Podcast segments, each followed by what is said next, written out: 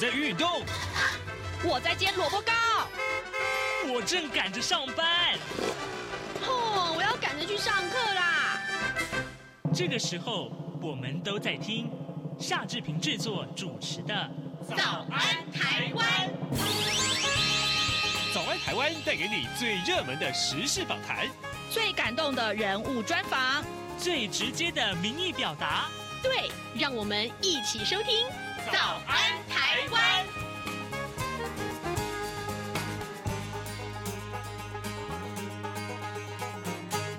早安，台湾！我是夏志平。今天是二零二三年的八月十六号，星期三，礼拜三。我们在早安现场这个单元里面，这个礼拜我们为您邀请到资深媒体人。呃，专栏作家福泽乔乔哥已经来到节目的现场，坐在我的左手边。等一下，志平跟他聊一聊有关于啊这这一趟去日本啊，很多很多的见闻。因为的确真的，我有很多地方是看不懂、听不懂啊。呃，还有就是日本的一些现象。好，在跟乔哥来进行访谈之前呢，志平有一点点时间来跟大家说一说各平面媒体上面的头版头条讯息。今天恐怕最重要的新闻就是这一则了，三个报都放在头版头或者是头版。我们来看一看。啊，这是副总统赖清德他在过境的时候，美国过境的时候所接受访问的时候，呃，做了以下的说明啊，就是彭博昨天刊登了民进党总统参选人及副总统赖清德的专访啊，呃，赖清德在专访中说呢，没有所谓的独立路径啊，现在的国民宪法上的名字就是中华民国，没有另外更改国家名字的情况，会继续推动总统。蔡英文以中华民国台湾来称呼的方式。赖清德近日接受彭博商业周刊的访问，是首位以封面故事获得报道的亚太领袖。彭博电视台昨天就播出了访台的影片啊，访谈的这个影片。那么强调啊，他在影影片中当然强调就是呃，台湾已经是主权独立的国家了。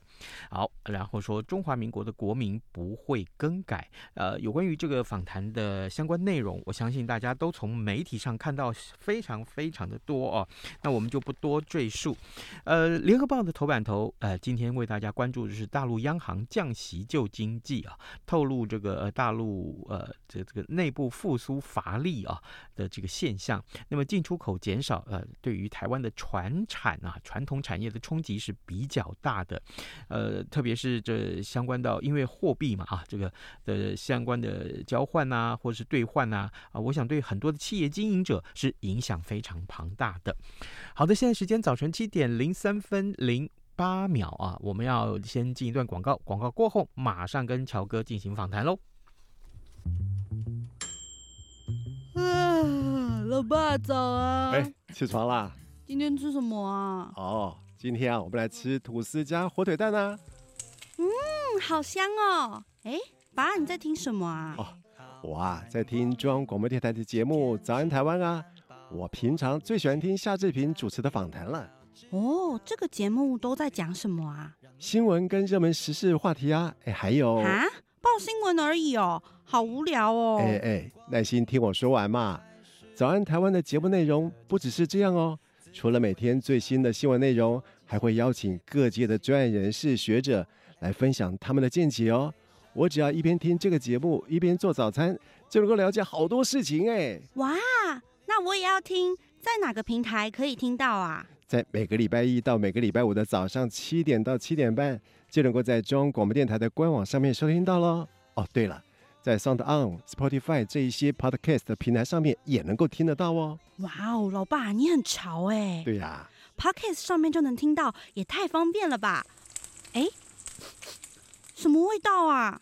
哦，老爸，我的早餐烧焦了啦！早安，正吃着什么样的早餐？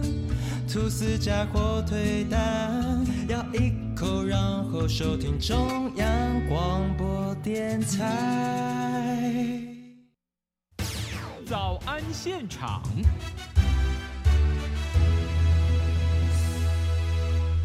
这里是中央广播电台台湾之音，您所收听的节目是《早安台湾》，我是夏志平。此刻时间早晨七点零五分零八秒啊！哎，我们今天为您邀请到资深媒体人，同时也是专栏作家福泽桥来到节目的现场，跟大家聊日本这个话题。哎，乔哥早安。嗨，志平早安，各位听众大家早安，我是胡泽乔。是是是，这个今天怎么感觉上整个一个录音间呐，有一个牛烧味？牛烧味？Yes，你发音不正确，那应该是怎么说？牛骚味？牛骚味？对，为什么？为什么那么骚？因为我全身都是牛味，没有是这样子，很多听众都知道，因为我在脸书上太嚣张，你会不会觉得我太嚣张？在你一直都很嚣张，你什么时候不嚣张？没有啦，就是这样。因为前一阵子七月中的时候，志平去了一趟日本啊好。那这个当然，我为什么选择去日本？有一大部分是受到乔哥的感召，精神感召。你的精神永远与我们从同在，直到永远。所以我们现在是怎么样？我现在要去跟 没有不是永怀领袖的意思吗？没有了，没有。哎，是这样。我在日本看到很多现象，我真是不懂。你说，我比如说我在这个脸书上 PO 了一张照片，是就是我看到日本有一个政党，因为它随处很多竞选广告啊，对，可能正在进行日本的地方的议会的选举吧。没错。好，然后呢，里面有个党叫幸福实现党，上面它的这个海报的诉求，我只看得懂两个字。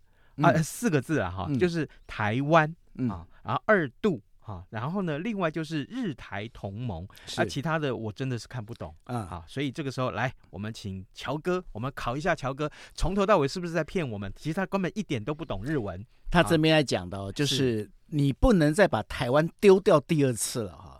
那然后呢，他说现在要实行的就是日台同盟，听了有没有很爽？好爽哦！我心里面鸡皮疙瘩都起来了。其实哦，其实我跟你讲，嗯、这个日本这样的一个政党其实蛮多的，然后喊口号，就好像最近听说台湾还有一个新的政党要出现，嗯、叫做牛肉蜜桃蜜桃党。牛，然后党主席就是我们夏志平先生 啊，合理。哎，不是，为什么他们在地方选举上面要出现跟台湾相关的话题？这个对于吸引选票有帮助吗？呃，其实是这样，因为现在日本哦，日本他们其呃在呃应该是说明治维新之后啊，他们采取所谓的政教分离。嗯，那政教分离这当中有一个非常重要的一个关键呢，就是说呃政党跟宗教之间不应该有太多的纠葛。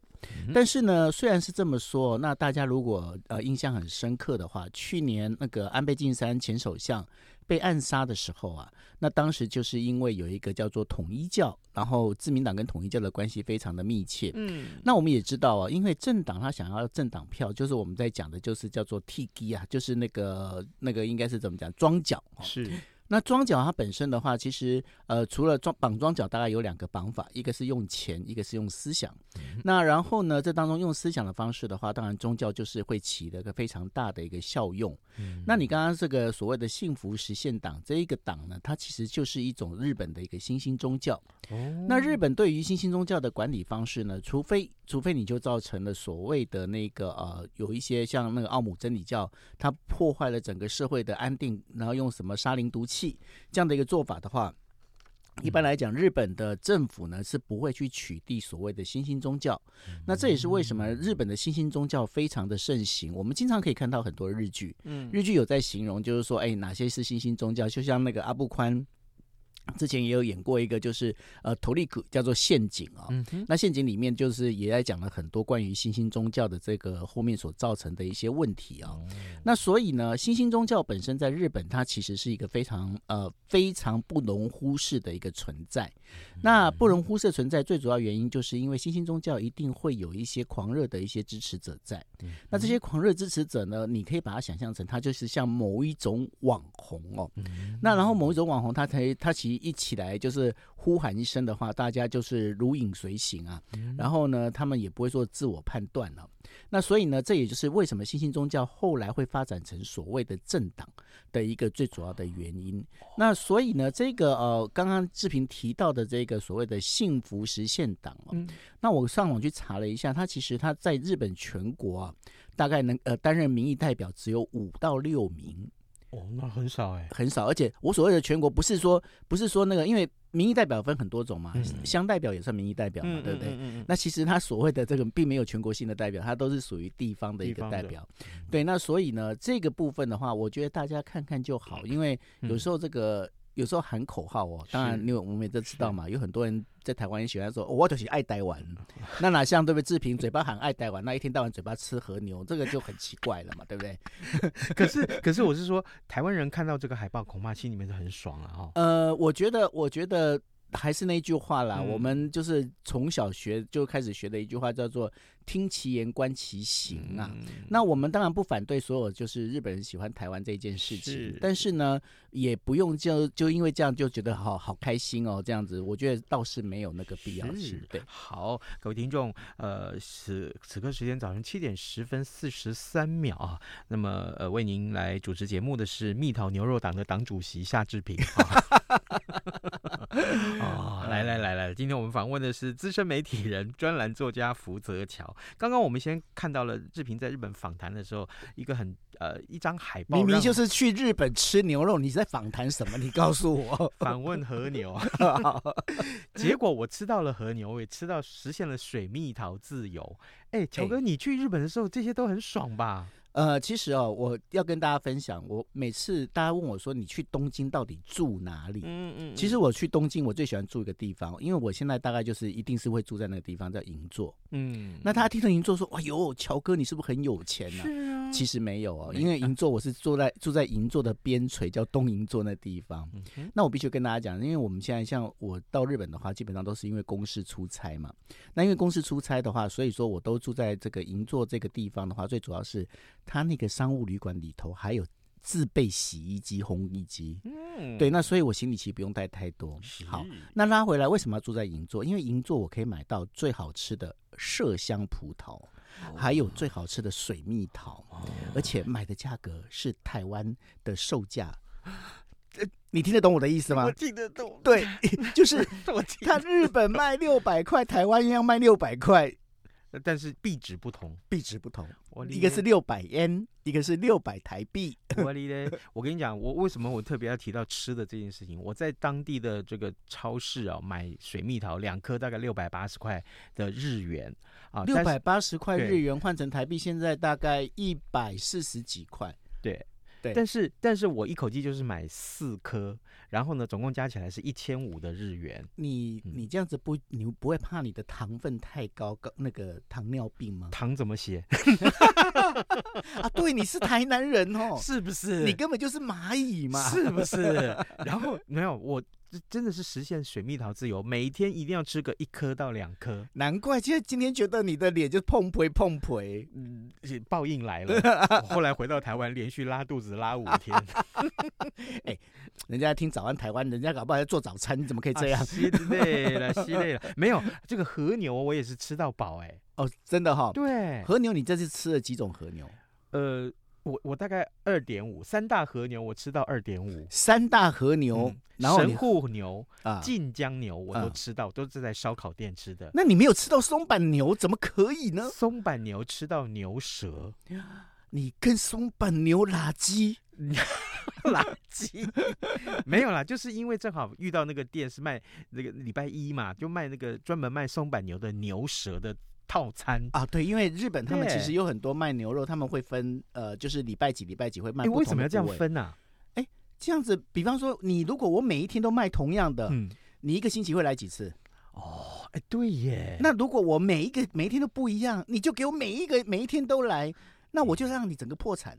哎，我真的推荐哦，松板牛的牛舌跟一般的牛肉哦，就不。我这个呃拌在一起变成这个，怎么觉得你现在嘴巴已经有牛舌在拉圾的感觉？对，各位，我是蜜桃牛肉党的党主席夏志平。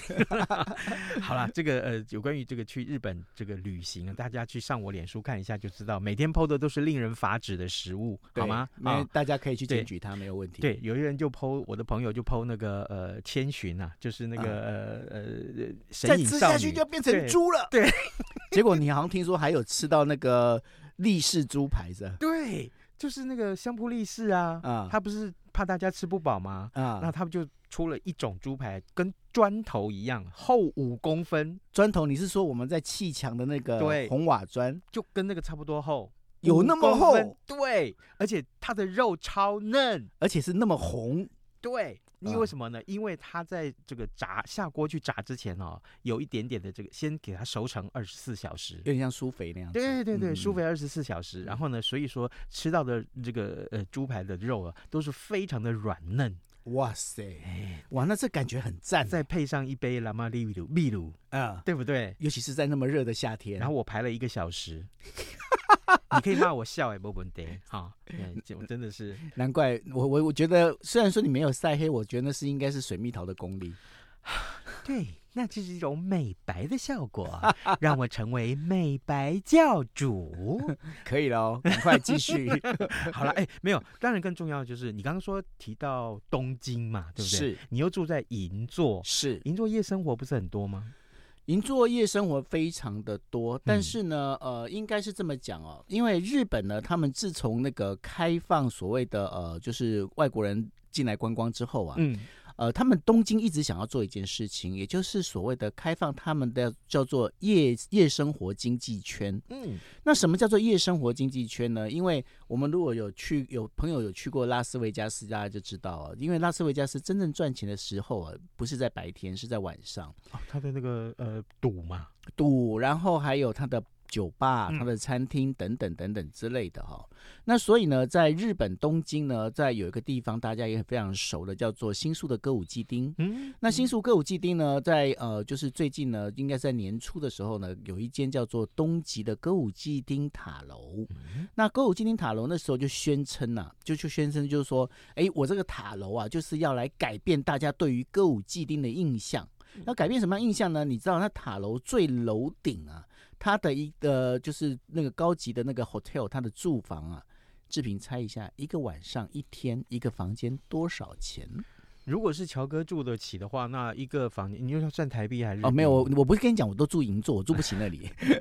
一个晚上要不要五千块啊？五千块什么？币值先来一下。呃，五千块台币了哈。我跟你讲，一万五千，一万呃呃不十一百五十万。一百五十万日币，那然后呢，那是非常高级的一个，就是一个饭店。那然后呢，这当中最大的问题在，因为它是跟那个呃，就是漫画家做联名哦。那这当中最大的问题在于，的确哦，因为有人，我后来我在，因为我有去那边大概逛过，因为我在整个参观完这个就是歌舞伎町的那个。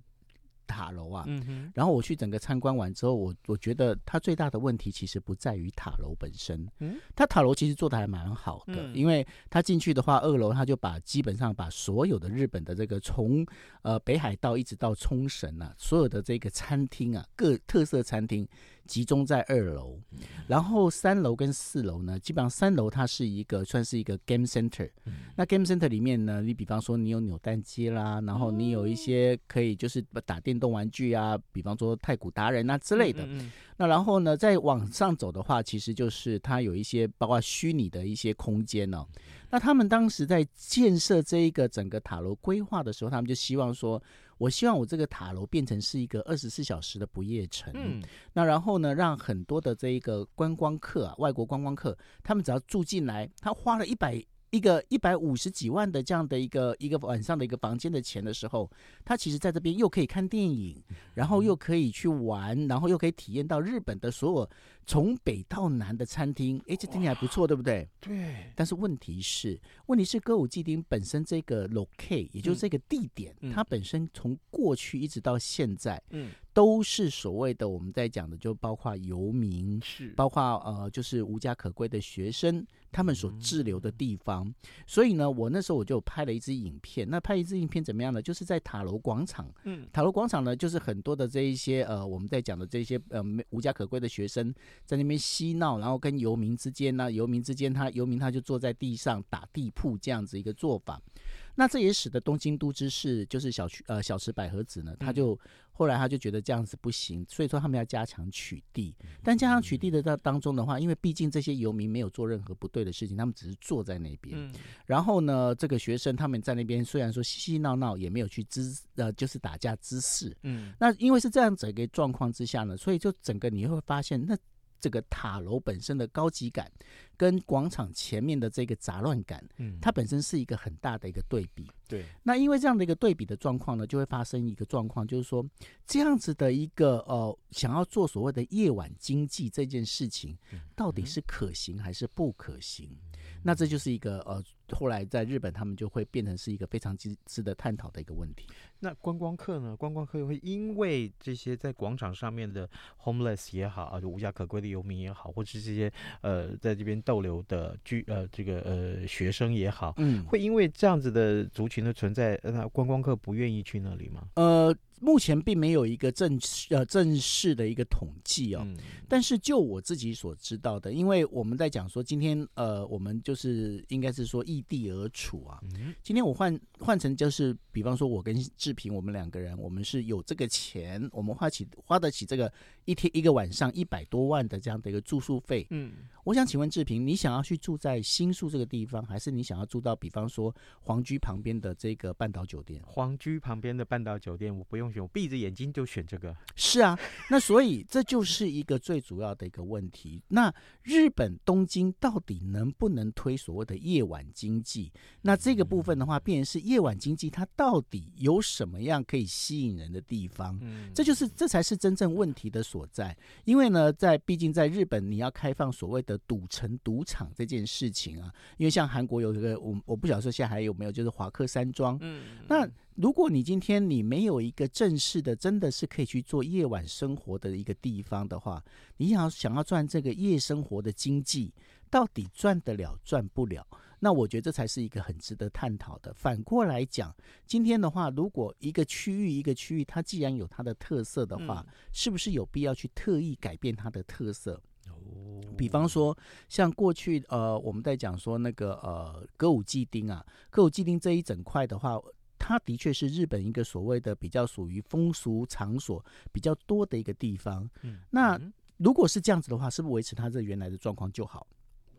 这是另外一个可以去思考的一个问题。嗯，好，呃，各位听众，今天早上志平为您邀请到资深媒体人，呃，也是专栏作家福泽乔乔哥来到节目的现场。每一回乔哥来到这里的时候，都跟大家一块来聊日本的相关话题。当然，呃，这个因为志平前一阵子才去一趟日本旅游，那我刚刚差点讲访谈、访问、采访啊，没有没有没有，是这样。然后呢，有一些真的是我。觉得很棒的经验，或者我看不懂的事情，我就会拿出来请教乔哥。乔哥也顺便帮我们解释了，在这个疫情之后啊，日本的这个东京啊，呃，歌舞伎町这里的这个呃塔楼，其实一一种夜晚经济，但始终可能没办法呃成型或是很蓬勃的原因。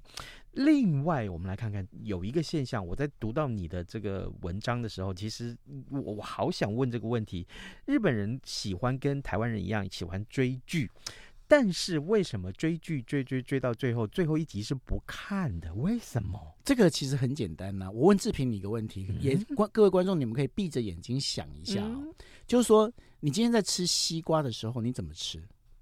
吃西瓜当然是从那个，如果是一个呃三角形的西瓜，我常让人从最顶端开始吃啊。那你最顶端吃，你会不会觉得吃到最后有点秀博沙比西，然后就觉得有点寂寞的感觉？秀博沙比西是什么东西？就是有一点，就是觉得吃到最后，因为最顶端最顶端的部分是不是最甜？对，最甜，对不对？那你吃到最后，快吃到西瓜皮的时候，那时候是最苦涩的时候。哦，那你的甜味不见了。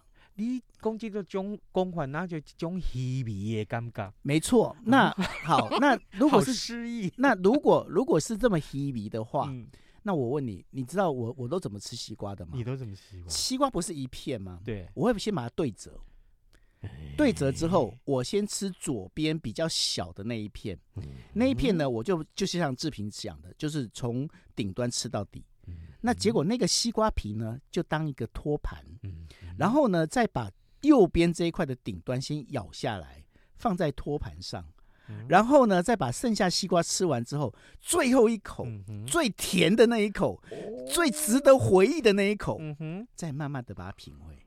哦哦，哎，你大家不觉得说，哎，那这样我对这整个西瓜我是充满了一个 respect，我是对它充满了一个尊敬跟敬意。哎，乔哥，以后我。不要介绍你这些头衔，我要介绍你是生活大师，可以吗？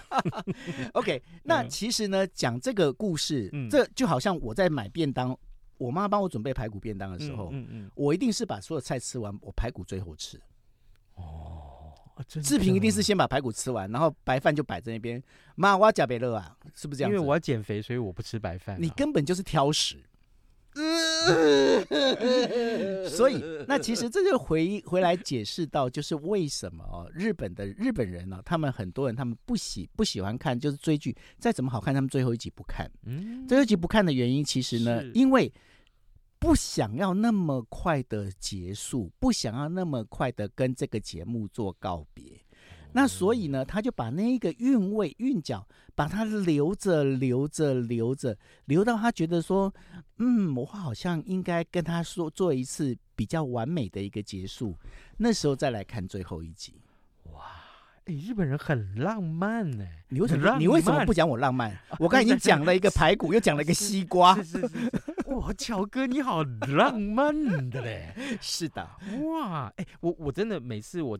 听到乔哥讲起这个日本人的这种生活情怀，呃，或者说是我怎么意思？你为什么要吞口水？然后，然后就是看看到日本人，我我呃偶尔看看日剧啊，像我最近在看那个呃那个僵尸一百哈之类的啊，里面其实有很多对生活上面的一些体验，他们非常感性的在过日子，哎，是啊，那所以呢，呃，其实这个在日本，他们在很多的过生活里面呢、啊。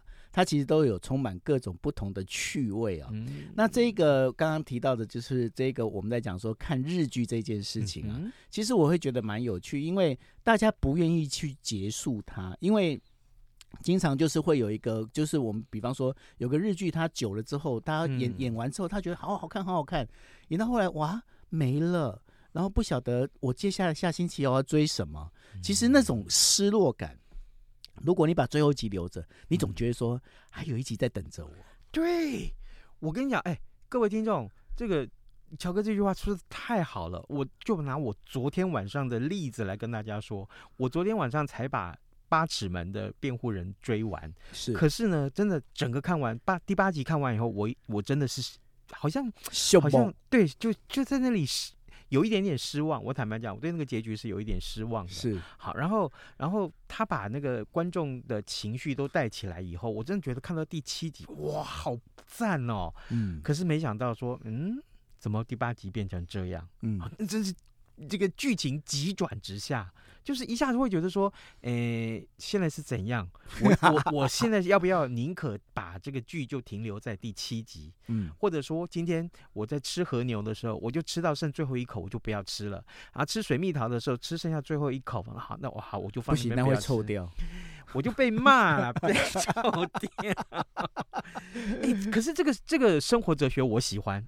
我真的喜欢我。你刚才讲到八尺门这件事情哦，嗯、我跟你讲，我看到第八集之后哦，我跑去打电话问我朋友，嗯。哎，为什么我那个那个按下去没有下一集了？我以为还有下一集，知道？一定，我我猜那可可能应该是有续集。对，然后我想，为什么没有下一集？他还没拍完吗？还是他还没公布完？没有，他第一季演完了。这样。哦，原来如此。好，哎，这个非常有趣哦，各位听众，今天志平为您邀请到资深媒体人，同时也是专栏作家福泽乔。每一回乔哥来到节目中跟大家聊日本有关的话题的时候，我我知道大家心里都非常期待啊。特别是呢，呃，过去我们开直播的时候，有很多听众是直接啊，七点钟一开现场的时候，他就在线上等候来跟大家打招呼。这当中也不乏有日本的听众，很多。对对对对对。嗯、好，那今天乔哥跟大家介绍的几个话题，我相信大家也喜欢呢、哦。在节目结束之前呢，志平啊，还是要提醒大家，可以随时上到中央广播电台的网站上面呢来浏览新闻，或是啊直接就在网络上可以收听央广的各节新闻。文当然了，如果您有空的话，我们特别欢迎您来到央广的官网或是脸书的页面啊，我们的粉丝页面为早安台湾来按个赞。您的按赞啊，这个真的呃，对志平来说是每天可以快快乐乐做节目很重要的元素。当然，更更重要的是，我们也呃知道最近有很多的听众透过 Podcast 这个管道来收听早安台湾。哎，这个不容易哎，因为我觉得哦，像志平这种 LKK 哈。呃，就像这个我们的受访者乔哥一样，LKK 跟我没关系哦。啊，是哈，啊，好好好。然后呢，这个为什么我们吸引的都是这个 LKK 族来听？不是，不是，现在很多年轻人透过 Podcast 来听，谢谢你们。好，那今天就在节目的最后，志平也跟乔哥一块来跟大家说谢谢，说拜拜喽，拜拜，拜拜。